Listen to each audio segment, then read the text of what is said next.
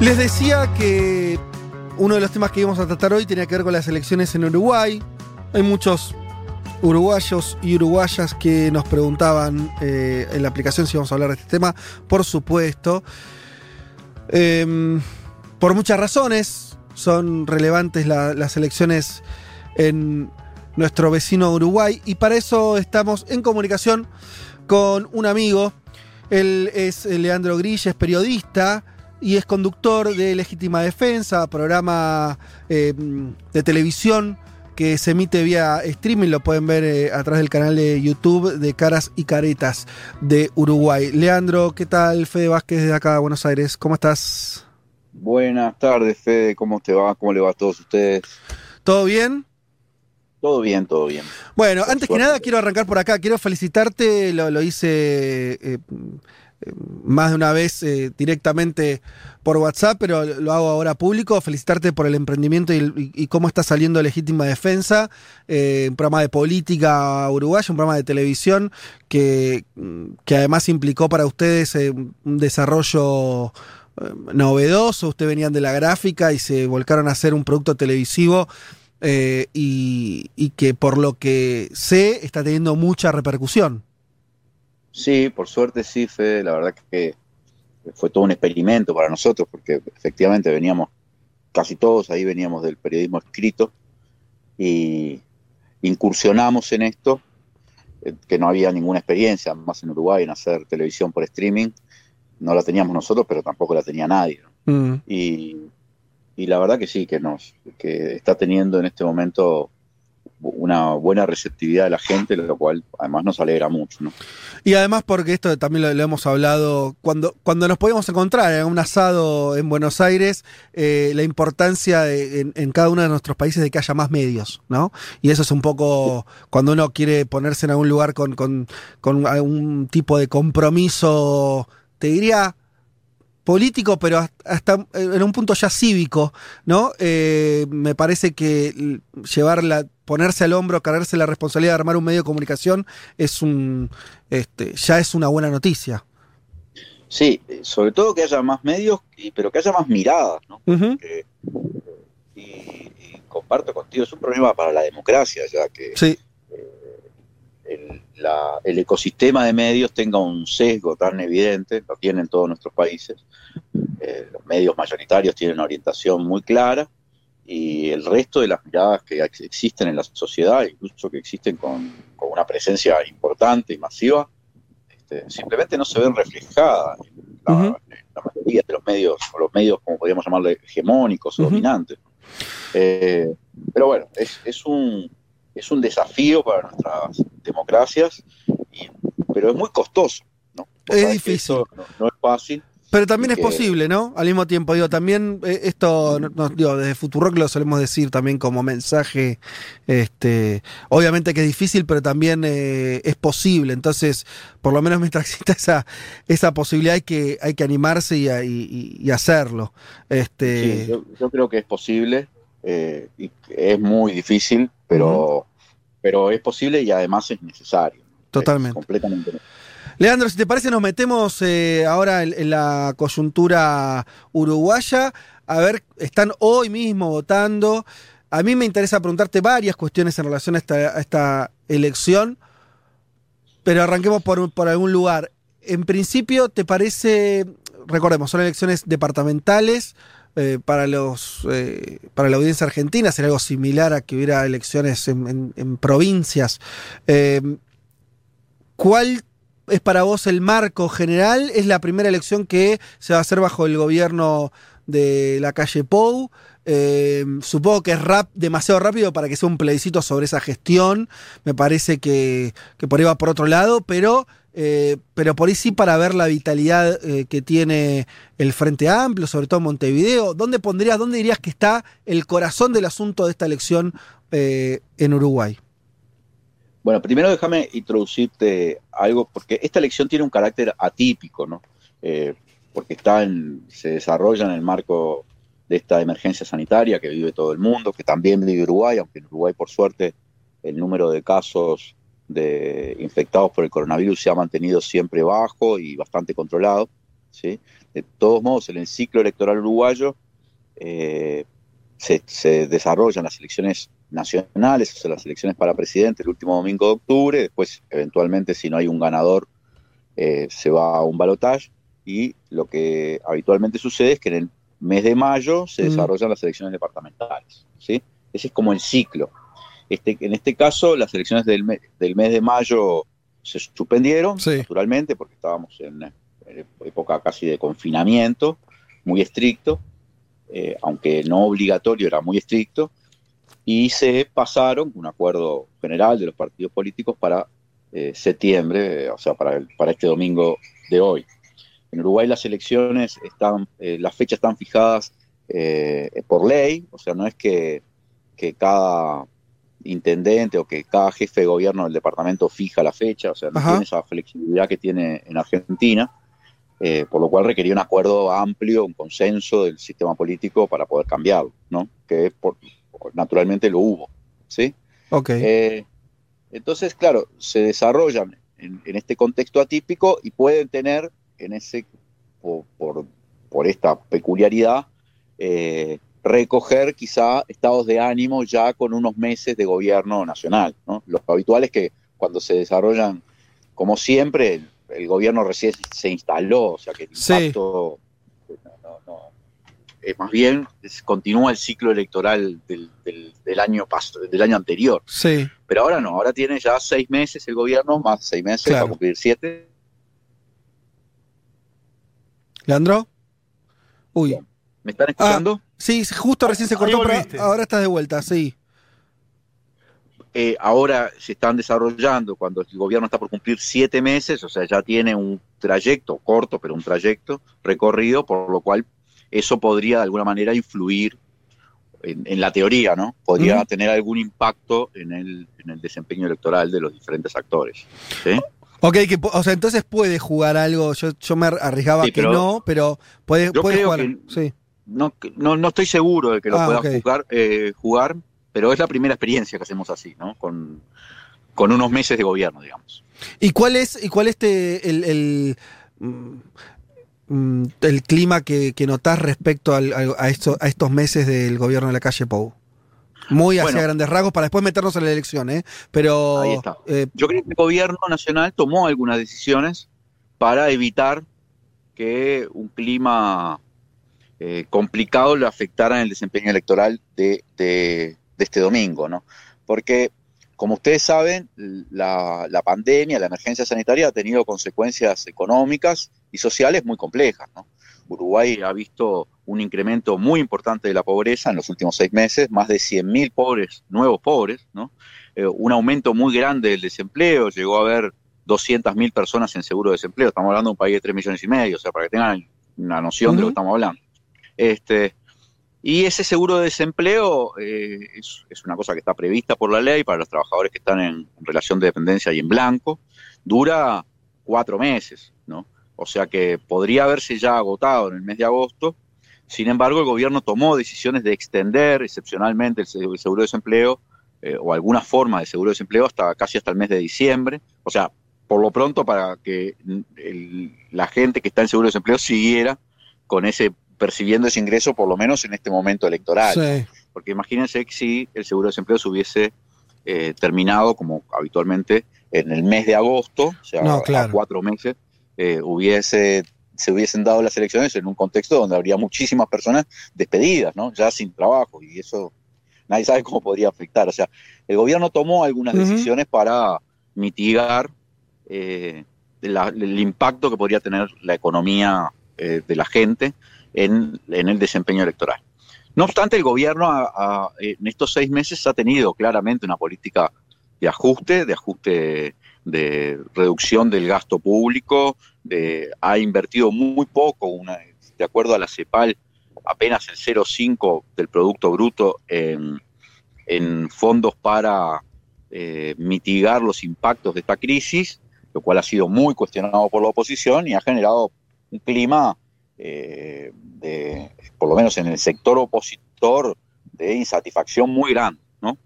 Con todo, como la, la pandemia o la emergencia por el coronavirus no, no se ha reflejado en un gran incremento de casos, no hay todavía muchos casos, ni hay muchos muertos. Eso eh, suele ser discutido, bueno, de quién es el mérito, yo creo que hay un mérito medio compartido, ¿no? Entre gobierno, que bueno, ha tenido medidas para seguir los casos, los hilos epidemiológicos, en fin, todo lo que es. pero mérito compartido digo porque también es reconocido hasta por la propia ONU que el sistema de salud uruguayo que heredó este gobierno, o sea, el sistema de salud que venía en los periodos anteriores, es un sistema muy fuerte, ¿no? Con una inversión muy grande, tanto en, la, en lo sanitario como en el como en el campo de lo científico-tecnológico, que nos permitió, por ejemplo, desarrollar nuestros propios test rápidamente en la Universidad de la República, o sea, desarrollar capacidades para seguir esta epidemia como en tiempo real, lo cual contribuyó a que, a que no se disparara. De hecho, un, solo subrayado, y ahora dejo a Juanma que, para que te haga la siguiente pregunta. Eh, en eh, había visto eh, ayer, creo, los portales uruguayos que iban un día o dos días sin nuevos casos. No, ahora no, ahora, ahora ya llegó a haber días con cero casos, pero después empezó a haber nuevamente. Ahora eh, creo que ayer hubo 31 casos, o sea, bueno, pero se mantiene por, por con una positividad, digamos, en el torno del 1%, hay casos. Claro, positividad, perdón, positividad del 1% eh, cuando Argentina está en el 50%, quiero decir, es, es realmente muy destacable. donde la epidemia se instaló y empezó a crecer en, su forma exponencial, las positividades son mucho más grandes. ¿no? Estamos hablando de positividad del 1%, creo, en este momento en América Latina tiene Uruguay, tiene Cuba, no sé si hay algún otro país que tenga esa positividad, pero habla de una, de, una epidemia que todavía no se, no, nunca llegó a la fase de crecimiento exponencial, ¿no? Claro. O sea, todavía es rastreable. Cada caso que aparece se puede rastrear sus contactos, ir a buscar, aislar a la gente eh, y entonces se puede mantener controlado. Hay algunos problemas o, desafíos, por ejemplo, ¿qué, puede, qué impacto podría tener el propio, la propia elección de hoy, donde la gente tiene que concurrir a votar, mm. o qué impacto pueda tener, se discute la, marcha del, pasado viernes, la marcha de la diversidad, que es una marcha que se hace todos los años, el Día del Orgullo Gay, eh, que reúne, es una de las marchas más masivas, habría mm. más de 100.000 personas. Imagínense que también dentro de 15 días va a haber grandes discusiones en el caso de que haya casos. ¿Cuál fue el factor que determinó bueno, este, política? Como, en otras cosas, ojalá que en esta Uruguay siga siendo una excepcionalidad en, relación a, la ah, región y ojalá continúen con ese con este nivel de esperemos que se mantenga. Nadie quiere en Uruguay que suceda lo que está sucediendo en los países de la región en relación con, el avance de la epidemia. Pero es una posibilidad, porque todos sabemos que un virus es un virus, no, es una entidad política que uno puede, con, intencionalidad. Se, dispara o no se dispara en función de factores a veces difíciles de, determinar. ¿no? Leandro, ¿cómo estás? Te saluda Juan Manuel Carg. ¿Cómo andas, Juan? Bien, bien. Eh, te consulto sobre las figuras de hoy, ¿no? Lo que hay que mirar y principalmente en el Frente Amplio, eh, tenemos tres candidatos eh, en Montevideo del Frente Amplio, el distrito más importante. Tenemos un candidato fuerte como Yamandú Orsi en Canelones. Y obviamente, sin, sin ser ansioso, uno se pregunta si esta elección puede ir configurando un escenario presidencial futuro, una oxigenación del Frente Amplio en cuanto a las generaciones, diría. Hoy un oyente nos preguntaba ahí en Twitter, si Cose gana hoy, ¿se convierte en la líder de la oposición? Yo te lo preguntaba también en la semana por eh, WhatsApp. Y te pregunto además otra. Si Yamandu si saca más del 50% en Canelones, como dicen las encuestas, y siendo que eh, es el heredero político de Mujica, ¿también se anota para las presidenciales? ¿Qué, cómo, ¿Cómo estás viendo eso del Frente Amplio? Bueno, si bien es muy temprano, como ya sabes, porque faltan cuatro años para las presidenciales, yo creo que hay nombres que son como fijos, ¿no? Es difícil imaginarse que no vayan a competir en, una interna por la elección nacional. Uno de ellos, indudablemente, es Yamandu Orsi, que cuenta con el 80% de aprobación en su departamento, que hoy se espera que tenga un triunfo arrasador, ¿no? Eh, y que tiene, bueno, no solo es el heredero político de Pepe Mujica, tiene esas características que te permiten pensar que es una persona muy competitiva, no solo por sus características personales, sino porque es intendente de un departamento del interior del país, de Canelones, ¿no? y ese, esa, está como en la interfase ¿no? entre la capital y el interior, que, que, son características muy deseables para un candidato nacional, ¿no? que mm. tenga llegada no solo a Montevideo, claro. sino también al interior del país. Entonces, y con un discurso además que, le permite hacer rápidamente contacto con sectores de la población que no necesariamente son muy afines tradicionalmente a la izquierda. ¿no? Entonces yo creo que Yamandú es un, es un nombre que está seguro en, una lista, en la lista de renovación. Carolina Cose, en el caso de que tenga un triunfo hoy, eh, también la tenés que contar. ¿no? Ya, ya ella disputó la interna para la elección nacional es una figura emergente dentro del Frente Amplio, eh, está en este momento en el Senado, o sea, es una persona protagonista ya de los liderazgos de la oposición y por supuesto un desempeño eh, exitoso en la Intendencia de Montevideo es, indudablemente un, impulso muy importante a la carrera política de cualquiera, ¿no? Pero eso no necesariamente es así, porque fijémonos en el caso de Daniel Martínez. Daniel Martínez viene de ser el intendente de Montevideo, tiene una aprobación enorme en la gestión de Montevideo, tiene una aprobación enorme en la gestión de la última administración, y sin embargo ni siquiera es claro, y hoy no aparece ni siquiera como entre los favoritos a ganar en Montevideo, ¿no? Claro. Y ya fue candidato bueno, le, juega, le juega en contra, es una pregunta, le juega en contra de haber sido el derrotado, el, responsable por haber sido candidato, ¿no? digo que sea la culpa de él necesariamente, pero digo, haber sido el responsable de la derrota electoral después de 15 años del Frente Amplio. Yo creo que le, juega en contra varios factores. Uno de ellos es que haya gente mucha que la identifique como una responsabilidad. Indudablemente que el candidato alguna responsabilidad tiene, aunque es imposible decir un partido que gobernó durante 15 años pierde exclusivamente por debilidades de un candidato. Eso, eso no, en ningún análisis se puede quedar ahí, eso es muy reduccionista. Pero bueno, es cierto que hay, Además, perdón, Leandro, te corto, Leticia Martínez, saluda, ¿cómo estás? Bien, bien, ¿cómo te va, Leti?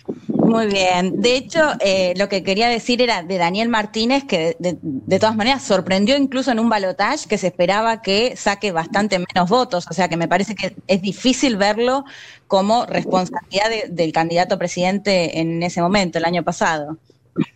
Sí, comparto contigo. Aunque yo lo había hablado también con, ustedes en Futurock, recuerdo creo que con Julia Bengolini, eh, eh, las encuestas decían que iba a perder por una cantidad de pero tomala con pinzas esas encuestas porque eh, es muy habitual en las elecciones nacionales que las encuestas eh, de alguna manera impongan una, suerte de conjetura masiva de que la diferencia va a ser una y después la diferencia se ajusta. Para mí nunca fue probable que el Frente perdiera por 10 puntos, eso era, un, era para mí era un artefacto, pero no, no, no, por lo cual me parece que después la derrota, que fue muy exigua, eh, sorprende más por todo ese clima que se había instalado, pero quizá era lo más razonable. De todas maneras fue muy exigua y es difícil verlo eso como una derrota personal de Daniel Martínez, ¿no? Porque lo cierto es que él en ese mes del balotaje remontó una diferencia que, ya te digo, de acuerdo a los sondeos iba a ser mucho más amplia. Pero es cierto que le puede jugar en contra o le juega en contra porque hay mucha gente que lo identifica como un candidato que no estuvo como, no fue un buen candidato. Sobre todo si lo relacionás con los anteriores candidatos que tuvo el Frente Amplio, ¿no? Figuras como Tabaré Vázquez o Pepe Mujica, eh, bueno, ustedes los conocen, son... Y sobre todo en esos ámbitos, en el ámbito de la competencia, del debate, de la polémica, su capacidad de discurso, su carisma, parecen como superiores, más allá después de las condiciones para gestionar. Porque, reitero, la gestión de Daniel Martínez tiene una aprobación muy grande en Montevideo, de las que tiene más aprobación de las últimas, de las últimas administraciones. Ah, mira vos, qué, qué dato ese otra cosa que creo que le jugó en contra, o que le juega en contra, es que Daniel Martínez, a la salida de la elección nacional, dio la sensación y hizo declaraciones como, bueno, ya está, no iba a competir nuevamente por la intendencia. Al punto que su propio partido terminó apoyando la candidatura de, Carolina Cose, ¿no? después de haberlo consultado. Mm. Y es después, como que van a buscar algunos sectores, que él revé esa decisión y decide sí ser candidato, y no logra que el Partido Socialista revierta su decisión al punto de que los socialistas que lo apoyaron se fueron del Partido Socialista. Y él no, no, fue expulsado, nada por el estilo, pero quedó en una situación compleja con la propia interna de su partido. Esa ida y vuelta, esa eh, ida y marcha atrás después en la decisión, sin duda le jugó en contra. De todos modos, inició la carrera electoral siendo el favorito, ¿no? Las encuestas le marcaban por encima de, de Álvaro Villar y de Carolina Cose, y en la campaña eh, fue perdiendo terreno. Números, ¿no? De acuerdo a las encuestas.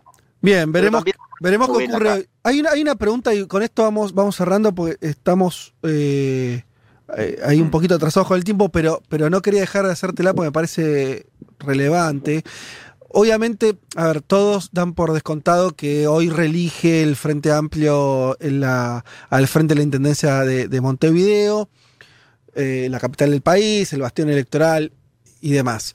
Em, Iván, eh, ¿cuántos años al frente el Frente Amplio desde... Hoy van 30, van 30 años de gobierno en Montevideo. ¿30 años de gobierno? Sí. Eh, explícame si podés muy rápidamente por ¿Vos por qué te parece que el Frente Amplio logra esa continuidad en un marco donde el análisis político en general sostiene que las capitales eh, y, después la realidad lo, apoya esto, en general en nuestra región tienden a ser gobernadas por la derecha, la centroderecha, y sobre todo incluso cuando hay gobiernos de izquierda, como de hecho el, Uruguay también lo tuvo todos estos años del Frente Amplio. Sin embargo, la Intendencia de Montevideo, donde hay sectores de clase media y demás, sigue siendo Frente Amplista. ¿Cómo es eso? Bueno, ese, merece un análisis sociológico y quizás se eh, se, escapa. Sí. Primero el tiempo que tenemos, pero además este, eh, merece una profundidad de análisis importante. La, pero la ciudad de Montevideo, el departamento de Montevideo, eh, la sociedad montevideana es por lejos mucho más progresista que las capitales de los países de la región. Mm. Olvídate. el impacto de las ideas progresistas en, en la sociedad montevideana es, es indudable, es histórico, ¿no? y refleja una construcción además que tiene como un siglo desde el vallismo a esta parte, ¿no? Siempre la capital, Montevideo, siempre fue una ciudad más progresista, más ligada a los valores tradicionales del vallismo, que era muy progresista, en relación con, o sea, no, es el Partido Colorado de hoy, ¿no? Sí, sí. Y, este, y después fue Montevideo donde surgió la unidad obrero estudiantil, eh, la, la unión de las centrales sindicales, el nacimiento del Frente Amplio, tiene mucho peso además la intelectualidad en Montevideo. La Universidad de la República, su sede fundamental está en Montevideo. Todo, eso va generando como una cultura, ¿no? que no, es igual a las capitales de otros países. Entonces no es de extrañar que Montevideo tenga en general posiciones más cercanas a la izquierda. La población montevideana es, eh, así que digamos, estadísticamente más progresista, más de izquierda y por supuesto más frente amplista que el resto del país. ¿sí? El, pero el, resto del país tiene sectores o departamentos donde jamás ha gobernado la izquierda. Claro. Algunos donde jamás ha gobernado otro que el, que el Partido Nacional, ¿no? Eh, refleja, ya te digo, casi como una, una composición o una distribución histórica de los liderazgos en el Uruguay, ¿no? Siempre el, interior fue más blanco, aunque el Uruguay lo gobernaran los colorados, ¿no? y eso se mantiene. De todos modos, en los departamentos, sobre todo en los departamentos litoraleños o en los que tienen más desarrollo económico o capitales incluso más, incluso más poblados, es donde la izquierda suele tener más chances, ¿no? La izquierda gobierna Montevideo, gobierna Canelones, pero también ha gobernado muchas veces y gobierna Salto, Paysandú, eh, departamentos donde hay mucha población, son eh, donde no gobierna es en el interior, profundo, digamos, ¿no? Totalmente. de la costa. Ahí eh, gobierna siempre los blancos. lo, bueno de lo que me contás es que e, ese arraigo de la cultura de izquierda y, ese voto tan leal eh, hacia el Frente Amplio, tal, entonces eh, la, próxima invasión de empresarios argentinos que acá amenazan con irse a Uruguay, supongo que no va a poder cambiar esa, esa tendencia. Y tampoco creo que vengan a Montevideo, ¿no? O sea, me parece que van para Punta del Este. Se van todos para eh, Punta del Este, está bien. Claro, este, pero no, no creo que vengan a Montevideo. De todos modos, ya te digo, eh, el gobierno nacional, yo sé que estamos pasando tiempo, pero te digo esto porque me parece que lo tienes que tener en cuenta, eh, ha puesto mucho empeño, incluso más allá de la ley, digamos, haciendo un poquito sin mirar, sin detenerse demasiado en las limitaciones constitucionales, ha hecho mucha campaña en estas elecciones departamentales, ¿no? Le ha puesto mucha fuerza. En el interior hay denuncias de todo tipo, imagínense lo que, lo que te estoy hablando, ¿no? Desde el uso de las entidades, las dependencias del Estado para hacer, bueno, la entrega de canasta, la entrega de materias, cualquier cosa, todo el clientelismo que te imagines en el interior ha campeado y hay denuncias de todo tipo. Pero en Montevideo, claramente todo el gobierno se alineó en hacer campaña por la candidata de la coalición, que es Laura Raffo, eh, el gobierno y los medios, ¿no? Entonces hemos visto andanadas de denuncias desde Antel contra Carolina Cosa, recuerden que Antel fue, ella fue presidenta de Antel, Sí. de la telefónica, eh, andanada de denuncias contra Álvaro Villar desde ACE, él fue el director del Hospital Maciel, un nombre extremadamente reconocido por el cambio que tuvo ese hospital, que pasó a ser un emblema, ¿no? Eh, o sea, han utilizado todos los recursos más los medios, que ha sido, por supuesto, una labor encomiable, ¿no? Que han tenido en la campaña. De todos modos, es muy difícil, por más que creo que pueden haber hecho crecer la, la, la potencia electoral de, de su candidatura, es muy difícil que descuenten lo que yo calculo que va a estar entre los 10 y los 15 puntos de diferencia, ¿no? Entre En Montevideo. es Montevideo, sí. Y en, Canelones, ya te digo, es, es como que en la- Canelones lo que hay que ver es si Orsi supera el 60, ¿no? Porque a esta altura eh, lo de Yamandú es una popularidad que, ya te digo, llega al 80% de la población del departamento, ¿no? O sea, cruza todas las fronteras políticas que se te ocurran, Claro. ¿no? Bueno, Este, eh, estamos, estamos Leandro- hablando con Leandro Grille, periodista uruguayo, conductor de Legítima Defensa, el programa que insistimos. Eh, échenle un vistazo, lo pueden ver eh, desde YouTube, lo buscan ahí. Caras y Caretas de Uruguay, eh, Legítima Defensa. Va- sale, eh, están emitiendo los viernes, ¿no? Sí, estamos emitiendo los viernes. Dos veces tuvimos que emitir el domingo porque por dificultades técnicas no pudimos salir ese viernes, pero sí. pero estamos emitiendo los viernes, sí, a partir de las 20 horas. Déjame te- hacerte un redondeo cortito para que la gente sepa más o menos lo que se puede esperar. ¿En qué hay que detenerse para analizar el resultado electoral hoy? Para mí, el- hay que tener, naturalmente lo que pasa en Montevideo y Canelones eh, eh, es importantísimo, ¿no? Y si el Frente tuviera una derrota en Montevideo sería importantísimo para el Mm. análisis, ¿no? Pero Sí, claro. creo que eso es dificilísimo. Pero hay que detenerse qué pasa en las intendencias que, Montevideo, que tiene en este momento el Frente Amplio, que son todas muy disputadas, ¿no? Me refiero a Salto, eh, a Paysandú, a Río Negro, a Rocha. Esas intendencias son muy importantes. Está, el Frente ha ganado en los últimos periodos, pero gana siempre por muy poco. Hoy podría conservar o perder alguna de ellas, ¿no? Es difícil que en algunos departamentos donde viene gobernando el Partido Nacional, como, como Colonia o San José, aunque el Frente haga fuerza, pueda llegar a ganar. Sería increíble, pero sería importantísimo también si lo lograra, pero es muy difícil. Y hay que ver si se produce o no un retroceso en ese tipo, de- en esos gobiernos Mm. sin perder de vista que la enorme, la- más de la mitad de la población uruguaya se concentra en Montevideo Canelones, por lo cual la suma de los votos también hay que ver qué nos está marcando. Son 19 elecciones, están un poco desfasadas de la elección nacional, hay gente que vota una cosa en la elección nacional, pero vota otra en las municipales, ¿no? Eh, pero indudablemente, eh, si, el, si el mapa político queda más o menos conservado en las intendencias que ya gobierna el Frente Amplio, más las que ya gobierna el Partido Nacional y la que gobierna el Partido Colorado de Rivera, donde no va a haber cambio, va a seguir gobernando el Partido Colorado, todo indica eso, eh, o si el mapa político surge, eh, tiene alguna variación en esos departamentos litoraleños y ahí el Partido Nacional conquistara algunos eh, municipios que hoy no lo tienen. Eh, eso sería, yo te diría, como el, el- el- para hacer el análisis global, Sí. así, para el que está afuera y tiene que mirar y decir, bueno, ¿qué pasó? ¿Quedó todo como estaba o hubo algún retroceso de la izquierda en alguno de estos lugares? Y, y- y en consecuencia un, un avance de los sectores conservadores o del gobierno. Eh, Clarísimo. grosso modo va a quedar el mapa bastante eh, Sí, similar a. estabilizado porque sí. Montevideo y Canelones es difícil de cambio. ¿no?